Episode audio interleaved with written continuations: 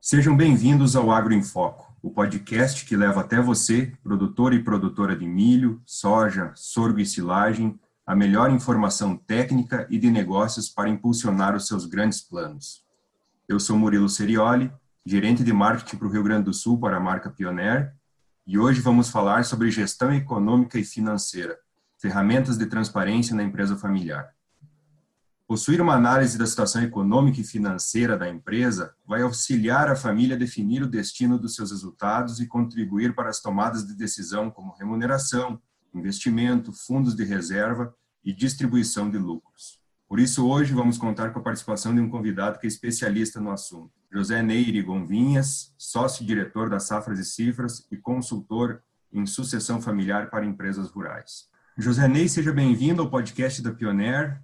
Esse é o nosso quinto episódio aí do, do Agro em Foco e o terceiro aí com a parceria das Safras e Cifras tocando nesse assunto aí da sucessão familiar, da gestão dessas empresas rurais tocadas por família.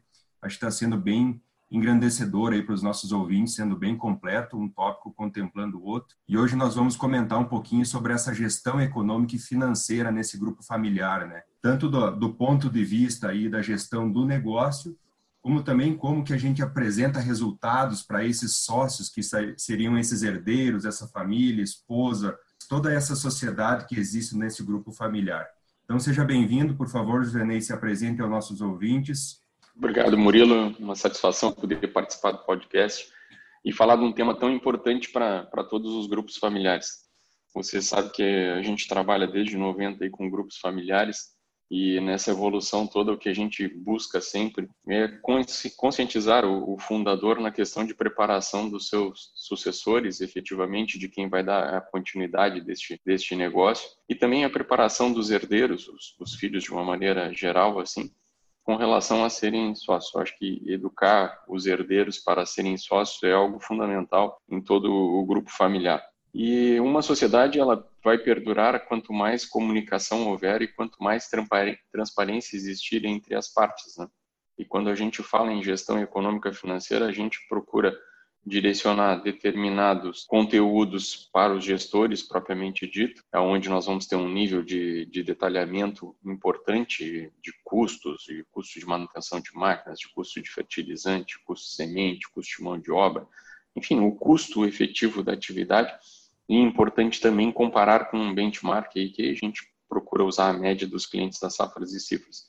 Isso é uma informação que serve para o gestor para poder potencializar a questão do resultado do seu negócio. Mas, por outro lado, também existe a apresentação de resultado para os sócios, né? que são importantíssimos dentro desse, deste negócio. E aí começa a questão de educar os filhos para serem sócios. E eu só consigo atrair esses filhos que ficam fora do negócio efetivamente porque escolheram outras profissões que não aquela de gestor ali dentro do, do negócio do grupo familiar, alguém que foi ser médico, dentista, advogado, enfim, juiz, é, ele passa a ser um sócio também, o quanto é importante ele compartilhar os números do negócio, saber como é que está a saúde financeira da, da, empresa do grupo familiar, saber o, o que, que tem de dívida, saber o que, que produz, saber o que, que gera de resultado por ano. Então, nós não temos dúvida que a questão gestão econômica e financeira, ela atende tanto aqueles gestores que estão dentro do negócio para entender e conhecer e ver como melhoram a performance dele, assim como aqueles sócios que estão fora do negócio e que precisam de transparência nesses números, porque desta maneira eles vão se sentir proprietários também, participantes também do negócio e com uma vontade de continuar, né? Tudo que a gente prepara é uma questão de continuidade. Nós temos que pensar nisso, que esse grupo familiar ele é importante enquanto estiver unido e com objetivos comuns. Muito bom, José Ney. Você tocou num, abordou aí uns tópicos muito importantes, citando aí, né, tem toda essa parte da gestão do negócio, conhecer os números, né, para você conseguir ter controle e fazer essa essa medição, né, de para onde vai a sua empresa rural, para onde vai a sua fazenda e também envolver os sócios, né? Citou muito bem aí que muitas vezes os sócios eles não estão no meio rural, né? Não são engenheiros agrônomos, não são zootecnistas, não são veterinários, escolher outra profissão que você citou bem aí, né? E se você não envolve eles trazendo esse, esses números para a sociedade, para essa família, acaba não tendo aquele gosto pelo negócio, né? Aquilo que você não é envolvido acaba não gostando, acaba não se envolvendo, ficando muito distante, que vai atrapalhar lá na frente depois para essa sucessão nessa família, né? Eu queria que você abordasse um pouquinho mais sobre essa transparência de números, né? Uma coisa que acho que acontece muito no agro brasileiro, José Ney, essa questão desse patriarca centralizador, né? De forma cultural, não que seja culpado essa forma, eu acho que o agricultor brasileiro foi forjado, né, dessa maneira de tocar o negócio sozinho, com filhos pequenos, enfim, ser um desbravador, né, nas fronteiras agrícolas e acaba acaba centralizando toda essa parte de gestão com ele, o que dificulta depois, né, de envolver os filhos, trazer a família, a esposa para conhecimento desses números. Como é que é feita essa transparência, essa abordagem dos números com a família? Boa colocação, Murilo. Eu acho que o que a gente procura sempre estar tá tratando isso em, em, palestras, reuniões dos grupos familiares. Existem várias fases de construção da, do grupo familiar, do negócio do grupo familiar, né? E nós temos uma primeira fase importante que é aquela de, de construir, construir e construir, né? Quantas famílias saíram do sul, foram para o Paraná inicialmente, do Paraná foram para o centro-oeste, e quantas famílias hoje estão saindo do centro-oeste indo para o norte do, do país, sempre nessa desbravar fronteiras agrícolas novas. Né? Então, nós temos uma fase, sim, de construção.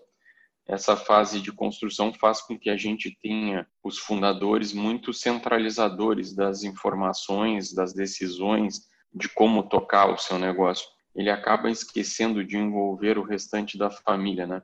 A gente brinca que estatisticamente o homem vai faltar primeiro que a mulher, né? E, e, estatisticamente é isso mesmo, o homem falta primeiro que a mulher. Se a gente não compartilha o, as informações do grupo familiar com a família, o que, que vai acontecer? E a gente passa por isso por várias vezes.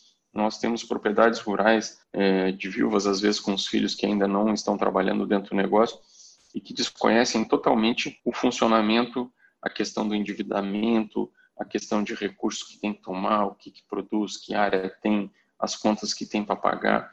Então, esta, esse paradigma de centralizar as informações, é necessário que a gente mude essa cultura, enxergue o grupo familiar, a empresa rural, efetivamente como um negócio do grupo familiar e a gente transforme a nossa família numa família empresária, onde todos tenham um momento de poder conhecer os números, e também compartilhar as informações deste negócio, né? Insisto, existe aqueles números que vão ser compartilhados com quem está participando da gestão e existe aqueles números que serão compartilhados com aqueles sócios que não estão não estão participando diretamente da gestão. Mas é importante a transparência, a transparência e que as pessoas exista o, hábito de pelo menos uma vez por ano reunir toda a família e apresentar o que que é o negócio da família. Quantas vezes a gente tem sócios fora do negócio e que ouve um amigo comentar determinada coisa, ah, que o bom hoje é arrendar a terra e não ficar explorando ela.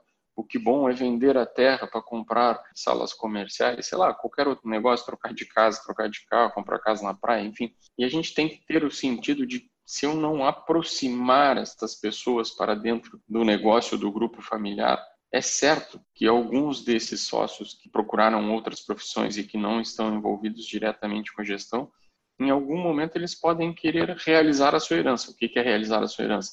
Recebo a minha parte de, de campo, de, na fazenda, e digo, poxa, nunca tive nenhum dinheiro dali, agora estou precisando trocar de casa, querendo comprar uma casa na praia, vou fazer uma viagem, sei lá, qualquer coisa nesse sentido e acaba vendendo a sua parte lá. É, hoje a terra é um bem bastante valorizado e isso acaba inviabilizando o negócio daqueles que gostariam de continuar dentro do grupo familiar. No sentido de trazer os filhos, de trazer a esposa, participarem, de compartilhar, de gerar transparência nesses números, é que a gente está fazendo um sentido, sim, de educar todo mundo para serem sócios, com direitos e obrigações sobre aquele negócio, com muitas combinações, então, isso é muito importante. Não podemos fazer que a gente passe uma, uma vida inteira construindo patrimônio, que seria essa primeira fase do grupo familiar, para que eu não prepare os meus herdeiros para a continuidade deste, deste negócio. Então é importantíssimo essa educação desses herdeiros para a continuidade desse negócio. Mas essa continuidade do negócio, ela precisa sim de muitas combinações. As pessoas têm que sentar, combinar. É, aquele que está fora da propriedade, que é o médico, que é o engenheiro, que é o dentista, que é o, o juiz, enfim, que direito ele tem sobre, sobre essa propriedade? Será que ele tem que ganhar algum dinheiro desse negócio do grupo familiar? Por várias vezes a gente conversa isso. Ah, não, só ganha quem está trabalhando dentro do negócio. Quem trabalha dentro do negócio recebe por pelo seu trabalho. Então ele tem um salário, mas ao mesmo tempo aquele que está fora do negócio é um sócio também. Ele vai ter direito a dividendos. Então, novamente, eu só consigo é, distribuir alguma coisa para este sócio que está fora se nós tivermos os números, se nós tivermos transparência nesses números e o quanto que eu vou entregar para esse sócio que está fora. E por vezes pode algum pai ou patriarca e ficar pensando, mas para que, que o meu filho que é médico vai querer alguma parte do resultado do grupo familiar? Mas o fato de nós estar chamando ele mostrando o que, é o nosso negócio, de nós estar mostrando o nosso resultado e dizendo, olha, vocês quantos sócios vão ter direito a um dividendo, eu estou fazendo com que ele se sinta partícipe deste negócio, desde agora. Não que ele venha participar só na falta do pai ou da mãe, que pode ser tarde para um negócio do grupo familiar. Nós não podemos nunca esquecer que essa corrida toda que a gente fez do sul para o norte do país foi para aumentar a escala de produção porque nós precisamos, dentro do agronegócio, tamanho. Determinadas propriedades, com a questão da sucessão da herança, ela pode inviabilizar. Inviabilizar não só de um, mas inviabilizar de todo mundo a propriedade. Cada vez mais os grupos familiares buscam enxergar a sua propriedade como um negócio do grupo. E é que a gente diz de transformar essa família em uma família empresária. É necessário, sim, nós descentralizar estas informações, nós compartilharmos agora qual o tipo de informação que eu vou fazer chegar a todo mundo e qual o tipo de informação que serve para mim gerir o meu negócio. Então essa talvez seja a diferença maior. Excelente, Josenei. Acho que você contextualizou muito bem aí, abrangeu vários tópicos importantes e acho que os ouvintes vão se sentir fazendo parte, que acredito que seja uma porcentagem muito alta do, dos produtores hoje no Brasil, eles em alguma fase da sua fazenda, da sua propriedade rural, eles enfrentam essas questões, né, com família, com os herdeiros, aquele herdeiro que está tocando o negócio, aquele que não está, como fazer essa partilha. E você citou aí muito bem, né, deixar claro o que que é de cada um, qual que é a responsabilidade de cada um na propriedade. Aquele que é gestor, ele ter sim um salário, uma remuneração variável, e aqueles que são apenas herdeiros ter esses dividendos. Para isso a gente tem que ter esses números em mãos, né? Então, de uma forma bem bem completa aí essa parte de gestão e como lidar com os sócios. E além disso também tem toda uma questão emocional no meio, né, dessa família aí, que se não for combinado direitinho, eh, provavelmente vai ter algumas rachaduras, digamos assim, nesse relacionamento familiar, né? Quantas e quantas famílias além de não perpetuar o negócio dentro da família, vendendo terras para vizinhos, para outros agricultores, para aqueles que estiveram mais planejados ao longo do tempo, mas também às vezes perdem também a família, o relacionamento de conversar com irmãos, com irmãs. Então muito muito bem levantado por ti todos esses temas aí. José Ney, avançando um pouquinho, queria entrar num, num, tópico mais específico aí, que seriam esses controles, essa, nessa parte de gestão, né?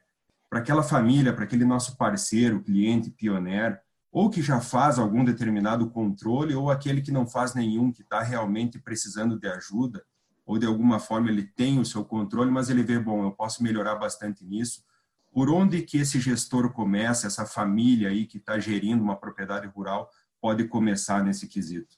Eu acredito, pela experiência que a gente tem, né, Murilo, às vezes a gente não tem informação nenhuma na propriedade rural, aí vai, assiste uma palestra, ouve alguém comentando alguma coisa, vai ouvir o nosso podcast aqui e pensa, não, agora eu tenho que contratar um software. A gente tem que entender que o software nada mais é que uma ferramenta, né? Por, por vezes a gente diz assim, ó, se você não tem controle nenhum, você começa com controle básico. Controle básico pode ser uma planilha eletrônica, pode ser uma anotação no, no caderno, se bem que isso está bastante ultrapassado, né? Mas é, costumo ver algumas reuniões ainda que a gente chega e o patriarca tem lá anotado no caderno as grandes contas do, do seu negócio e como que ele faz as contas, né? Mas a gente tem que imaginar que nem a planilha, nem o software sozinho vão fazer é, todo o trabalho. A gente precisa criar a cultura, sim, de anotar essas informações, de a gente ter essas informações. Um erro que a gente vê é que começa a fazer o controle e já quer fazer um controle do micro, que nem a gente diz, e não tem nem o macro, né? É, como exemplificando, é, eu não sei o que, que eu gasto de manutenção de máquinas numa safra, mas eu, como não vou começar o controle agora, eu já quero controlar o custo da hora, máquina, manutenção da máquina, o diesel que a máquina consome. É, é o tipo de informação que você vai precisar dela, assim, com o passar do tempo. Mas, inicialmente, você precisa saber o quanto que você gasta em manutenção de máquinas e saber se aquele valor que você está gastando, ele está acima do que é o padrão, do que é a média. Né? É, faz todo sentido de que você conheça os seus custos, compare ele com médias e aí você enxergue. Se o seu custo de manutenção de máquinas é menor que o custo médio da manutenção de máquinas, talvez não seja aí o seu problema. Agora, se o seu custo de defensivos é maior do que a média, talvez aí seja um, um problema que você tem que olhar se o seu custo de fertilizantes é maior que a média, você deve olhar para aí. E itens que eu começo a olhar, comparar com a média e ver aonde que eu vou atacar. O controle muito detalhado, ele pode algumas vezes gerar informações que a gente não vai nem usar ela. Eu, eu, eu brinco de fazer o controle de, de custo por, por talhão e às vezes a gente vai chegar num talhão lá no meio da lavoura lá que o custo é muito alto mas ele está no meio dessa lavoura. Para que, que, num primeiro momento, você pegar aquele custo alto daquele talhão no meio da lavoura, que informação ela vai gerar, além de dizer que ele gasta muito? Porque no ano seguinte você vai ter que plantar nele de novo, ele está no meio dessa lavoura. Então vamos inicialmente atentar para as informações mais macro, tanto para a gestão quanto para os sócios. E uma coisa que eu não comentei, mas retomando, acho importante falar isso, como não existe controle nas propriedades rurais, é, prática, a prática é o quê? Ter o caixa único. E esse é o pior problema de qualquer grupo familiar, o caixa único. Onde eu tenho um caixa único, todo mundo se serve do caixa único. Então eu preciso de alguma coisa, vou lá, pego no caixa único da, da propriedade. E a primeira coisa que a gente vai e define para qualquer grupo familiar é qual a remuneração de quem está trabalhando lá dentro do grupo familiar fulano, o irmão um lá, o mais velho que trabalha no negócio, tem um salário X. O, pai vai ter uma retirada Y lá, a mãe também, enfim, todos aqueles que estão envolvidos. Para quê? Para que a gente pegue o caixa do negócio, transfira para uma conta em separado dos gestores que estão trabalhando lá dentro do negócio o seu salário. Isso faz uma diferença enorme. Educa as pessoas para gastarem o que elas têm de renda no mês, separa o caixa da fazenda totalmente da vida particular de cada um, então a gente separa negócio de família e dá uma transparência para os números para o restante da família, para aqueles que estão fora, porque sabem o que, que o irmão gasta, o que, que a irmã gasta, o que, que o pai gasta, porque sabe qual é o seu salário dentro do grupo familiar. Então, veja o quanto é importante esses controles para que a gente possa efetivamente demonstrar para todo mundo. E o mais importante é Sim, comece um controle. De que maneira? Pode ser com uma planilha, pode ser com, com software, existem vários no mercado, mas primeiro procurem entender os números maiores do seu negócio, para depois você entrar num número menor lá, que vai lhe ajudar sim na gestão também. Mas tudo tem um tempo, né, pessoal? Não posso não ter nada e de uma hora para outra querer ter um detalhamento enorme que eu não vou conseguir fazer isso, não tenho equipe treinada para isso, é, ou vou ter que agregar mais custos para poder gerar essa informação que por vezes até a gente não consegue usar ela. Né? É, Josinei, acho que todo software, toda planilha, por mais simples que ela seja, ou por mais complexa talvez que seja a ferramenta que vai usar, ela precisa ser alimentada, né? Esse é o ponto. Então você tem que trazer esses números de forma clara e você alimentar qualquer ferramenta que você vai usar para gestão. Então, nós estamos falando de algumas propriedades, inclusive, com dificuldade em guardar notas fiscais, em ter todo essa, esse controle de manutenção básica e às vezes querem avançar demais. Acho que é um bom ponto que você levantou aí, e sim trazer as informações básicas primeiros, né? fazer um controle daquilo que realmente vai impactar no negócio dessa propriedade familiar. José, um ponto que eu queria abordar contigo também sobre o livro Caixa Digital, né? Se isso, esse controle que o governo vai exigir para frente aí, desses controles dessas empresas rurais, talvez isso seja um impulsionador aí para o futuro dessas famílias, desses gestores aí fazerem um controle melhor, né? Claro que tem essa parte do governo de fiscalização, mas também tem uma, uma boa parte aí que vai ajudar nessa gestão, nesse controle dos números da propriedade, né? Como é que vai ser isso para frente aí? É, Murilo, eu acredito que nós vamos ter uma mudança bem grande aí no, no, no processo todo em termos de, de exploração aí de propriedade rural, de, de produtor rural. O que está acontecendo com a implementação do livro Caixa Digital?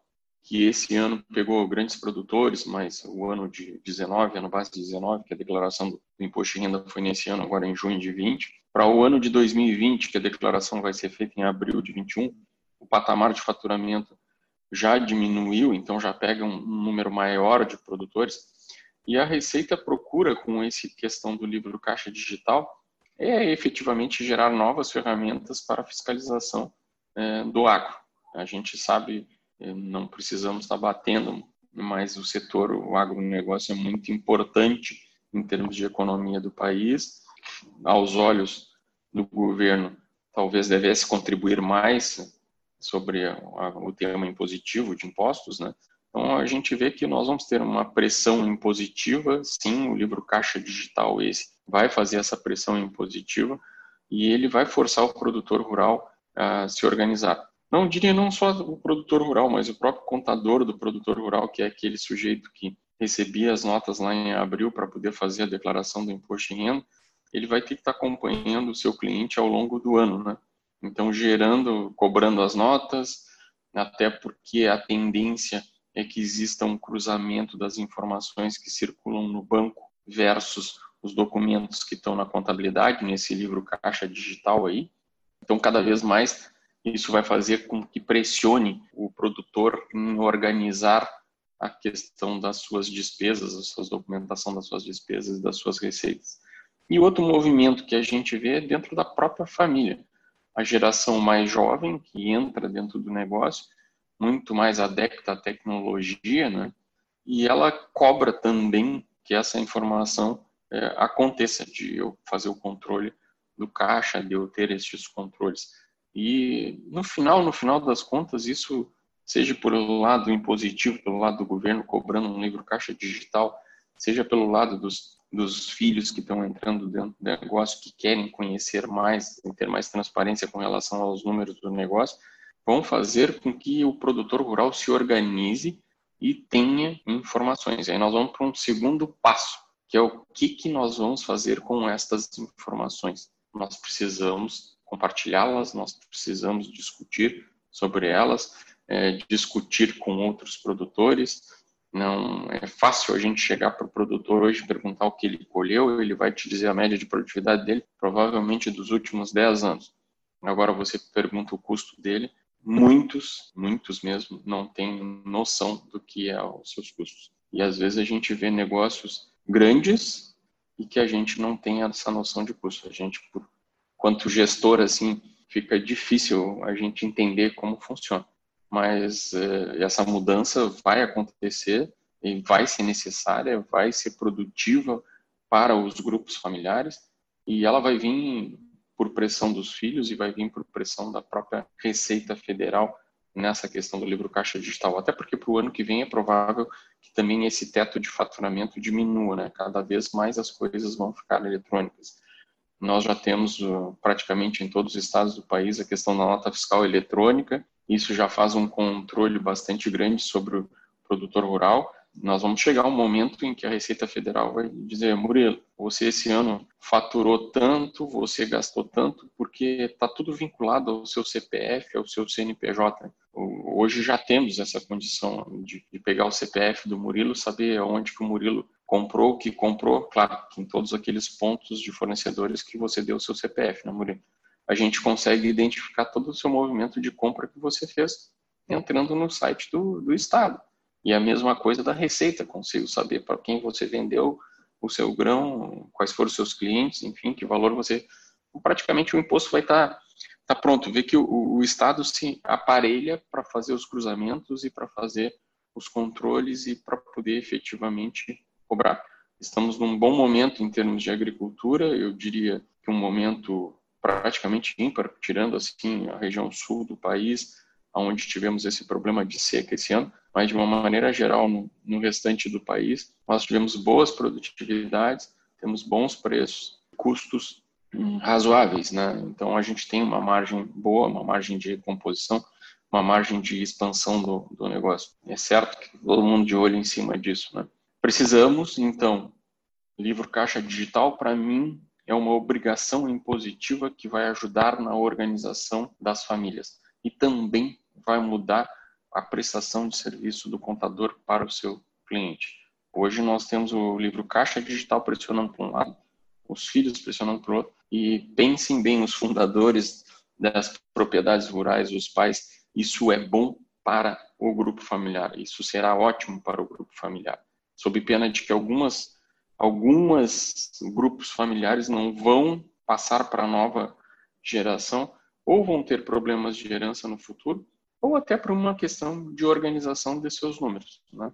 A família, a gente comenta isso, que a família cresce muito mais rápido que o nosso negócio. E se a família cresce muito mais rápido que o nosso negócio, é certo que as demandas são muito maior por parte da família, em termos de recursos financeiros, do que às vezes o negócio tem capacidade de gerir. Por isso, de novo, a organização dos números, a transparência dos números, do negócio, enfim, para todo mundo entender e ter as suas opções para frente. Muito bom, José Ney. Acho que, por fim, aí esse tópico que você citou aí dos pontos positivos, né, desse controle maior, seja impositivo por parte do governo, mas acho que no final do dia o mais importante é ajudar nessa tomada de decisão do produtor ou dos gestores dessa sociedade aí, dessa propriedade rural, né? Para evitar aquela questão de investimento desnecessário ou o momento de se fazer investimento, facilidade muitas vezes que as propriedades têm em se endividar, né? Perda de ganho às vezes da, da produtividade, aquela que se alcançou, né? Propriedades aí que conseguem aumentar a produtividade e às vezes esse ganho está escoando entre os dedos aí de alguma forma e você não está conseguindo ver esses números, né? Então toda essa parte de você conseguir olhar isso, de você ter uma gestão, com certeza vai ajudar demais essas propriedades aí a continuarem crescendo e perpetuando aí com essas famílias, né? Eu acho que assim, pegar o seu gancho aí para falar algumas questões. É, essa questão que você falou de tomada de decisão com relação ao investimento, é, a gente trabalha muito dentro dos grupos familiares hoje para a gente estabelecer alguns, alguns critérios, algumas metas, alguns, alguns indicadores no sentido de que a gente faça essa limitação, né? Nós temos uma situação de qualquer grupo familiar onde nós temos aqueles gestores que estão dentro da propriedade que eles querem pegar todo o lucro dessa propriedade e reinvestir dentro do negócio. Então essa é a decisão deles, a decisão de quem está trabalhando dentro do grupo familiar lá na propriedade é o que todo o lucro que eu tive eu tenho que reinvestir dentro do negócio. Só que eu tenho que olhar aqueles outros sócios que estão fora da gestão da propriedade e que eles, quanto sócios daquele negócio, eles querem é pegar todo o lucro para poder usar na sua vida particular, né? Então, é, eu, se eu não souber alinhar essas necessidades, eu vou é, certamente fazer uma ruptura do, do, meu, do meu negócio, do grupo familiar. É, é necessário a gente estar tá alinhado que o que, que todo o lucro que eu tenho, boa parte dele tem que ser reinvestida dentro do negócio, mas uma parte dele também tem que ser distribuída entre estes sócios, especialmente aqueles que estão fora do negócio. Para quê? Para ser atrativo para eles quererem permanecer dentro do negócio. Não existe empresa, não existe grupo familiar que vá perdurar muito tempo onde não houver distribuição é, de lucros. Mas veja bem, eu só consigo fazer esse acerto e dizer assim, ah, do nosso lucro 70%, vou supor, tá? 70% a gente reinveste dentro do negócio, é, 10% a gente deixa de fundo de reserva, 20% distribui para o sócio. Não pega como regra essa, essa prática desses percentuais, porque cada grupo familiar tem a sua regra individual. Tem uns que estabelecem que o reinvestimento vai ser maior nos primeiros anos, a partir do, quinto ano, sexto ano, décimo ano, a distribuição é maior. Enfim, depende do que, que eu quero, o objetivo quanto o negócio grupo familiar compartilhado entre todos os sócios, o que é muito importante. Ultimamente, é, uma discussão bastante grande que nós temos tido com os grupos familiares é a questão do custo financeiro. A gente olha lá um financiamento crédito rural, não nesse momento agora que nós estamos com uma taxa Selic muito baixa, né? Mas havia uma época que o urbano dizia, ah, o crédito rural é todo é tudo subsidiado pelo governo. E sim, era subsidiado pelo governo, mas por uma necessidade de que o agro é um ambiente totalmente aberto, onde tem risco de chuva, risco de seca, risco da geada. Então, isso havia um subsídio. Agora, nesse momento, nós temos uma taxa de juro aí ao redor de 7%. Efetiva? Não. Não é efetiva, porque quando eu vou lá tomar essa taxa de juros 7%, tem abertura de crédito, tem registro da cédula. É, certamente a gente chega perto dos 10% ou até, quem sabe, mais em alguns, alguns casos, certo? E aí você começa a olhar, eu pago 10 para tomar um dinheiro de crédito rural e empresto no banco dinheiro Hoje líquido deve estar dando 1,7, 1,8 ao ano, né? Então você vê quanto é importante hoje, quanto grupo familiar, uma tomada de decisão de investimento em capital de giro próprio, ou seja, diminuir a minha dependência do capital de terceiros. Isso vai fazer diferença? Muita, porque eu vou reduzir bastante os juros que eu estou pagando. Nós conseguimos e encontramos alguns grupos familiares aonde paga-se mais juro para terceiros do que efetivamente os sócios têm de rendimento a ser distribuídos. Então eu estou trabalhando para quem? Para a família ou para os terceiros? Mas isso tem que ter um equilíbrio também, porque eu preciso de recurso de terceiros para poder fazer o meu negócio para crescer. Mas como é que eu gero esse equilíbrio? Somente eu podendo, conhecendo os meus números, para mim poder fazer esse planejamento todo de investimento, de distribuição, enfim, para reduzir meu custo financeiro. É, a maioria dos produtores aproveita os momentos bons em termos de produção e de preço e investe. E começa a pagar essa conta quando, às vezes, a produção não foi boa ou o preço já não está mais bom. Porque eu compro uma máquina hoje, ela tem dois anos de carências, dependendo do investimento pode ter até mais, e quando eu começo a pagar, a situação é completamente diferente do que é a situação de hoje. Portanto, de novo, qual é o percentual do meu resultado que eu vou destinar para investimentos? Isso faz com que eu planeje o meu investimento, eu planeje o crescimento, enfim, que as coisas não vai ser uma frustração de safra que vai quebrar o meu negócio. A frustração de safra vai abalar o meu negócio mas eu estou com ele planejado para que as coisas aconteçam, né? E, e, veja bem o quanto que é importante a agricultura, é, que eu falava aquele momento do subsídio na agricultura, e sim, a agricultura em algum momento teve muito subsídio, especialmente no crédito. Por quê? Porque a gente está num ambiente de risco aberto. Se a gente frustra uma safra, é um ano que a gente perdeu. Olha nessa pandemia, mal comparando que nós estamos hoje, tem comércio que não resiste dois meses ficar fechado e fecha mesmo. Aí como é que a agricultura resiste um ano esperar a nova safra, né? Comparando é, os negócios urbanos e rurais, né? E às vezes, quantas vezes a gente teve frustração de safra na agricultura? E vamos lá de novo que a gente vai voltar no ano que vem. E aí a gente faz uma renegociação de, de dívida rural e a gente assume aquela dívida, parcela ela em não sei quantos anos. Eu acho que essa essa discussão toda em termos de número, ela é importante para que eu sei que o meu negócio está sujeito a impactos de clima, impactos de mercado da China, dos Estados Unidos, enfim, é, sobre todos esses impactos e como está o meu negócio inserido em termos de planejamento econômico-financeiro dele, né? Aí a gente vai falar de ferramentas que são necessárias para esses controles e para que, que elas servem, né, efetivamente, até para mim poder organizar bem o meu, o meu negócio. Muito bom, Josenei. Eu faço uma analogia como se fosse uma empresa aí que que está em bolsa de valores, né, que é aquelas empresas que estão para crescimento, que precisam continuar investindo no seu negócio para crescer e para manter essa vantagem competitiva, né? E também aquelas que distribuem dividendos, ou seja, os seus lucros aí para os investidores, né? Tem sempre uma proporção a ser feita e não é muito diferente, pelo que você está comentando, de uma propriedade rural com os, com seus sócios aí, que são a, a família, né? Dessa empresa. Você comentou sobre as ferramentas, Josenei, então explica um pouquinho para nós aí sobre como que é feita essa gestão das safras e cifras aí nesses grupos familiares, o que, que são essas ferramentas que vocês utilizam aí? Para quem está começando o controle, para aqueles grupos familiares que vão começar um controle, o planejamento de metas é, é algo importante. O que, que é o planejamento de metas? Nada mais é do que eu começar, vamos uh, começar o meu, aí a gente tem que definir também, né, a safra agrícola, né?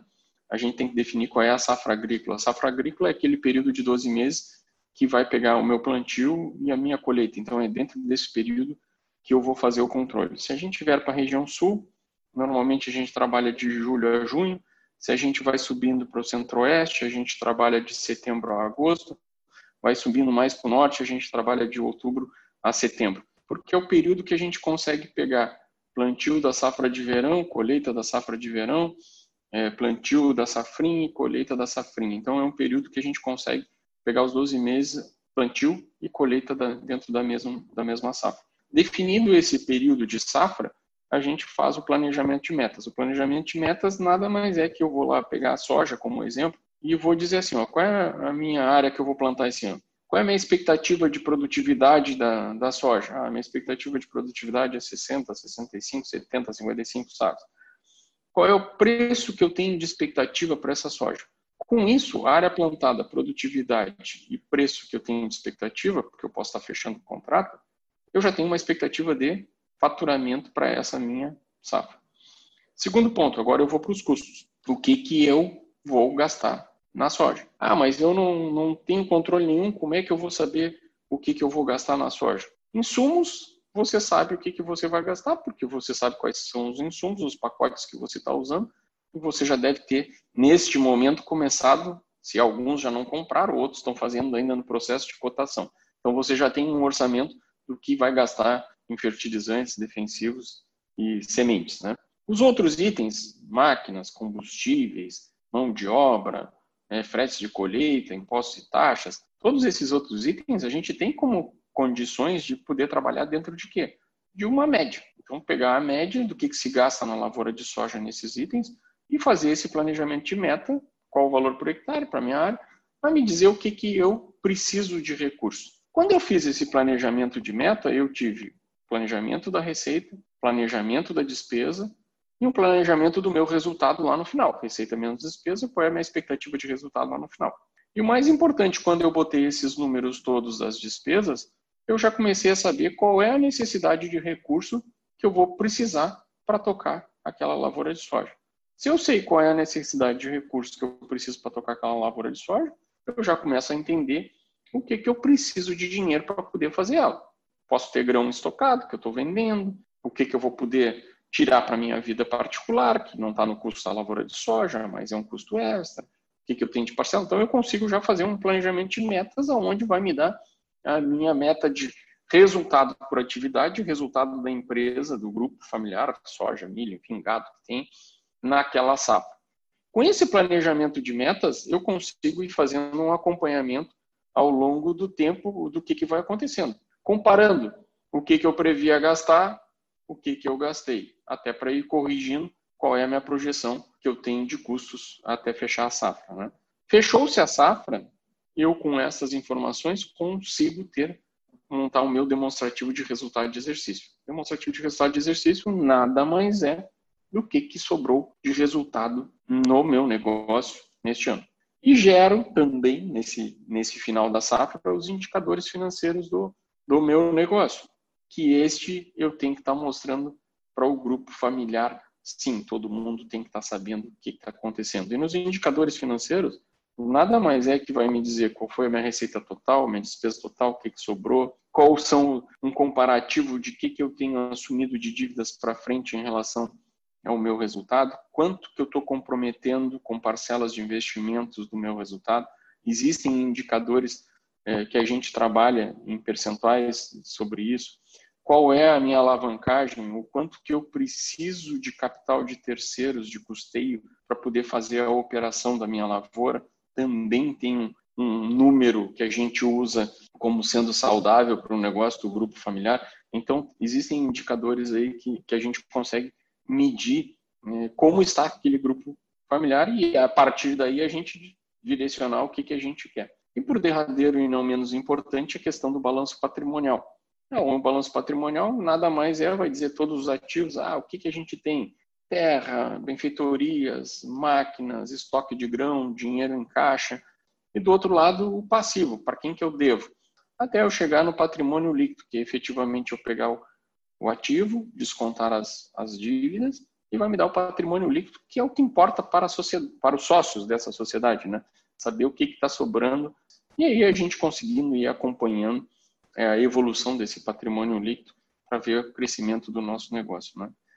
Acho que seriam estes as ferramentas básicas aí para a gente ter um bom controle.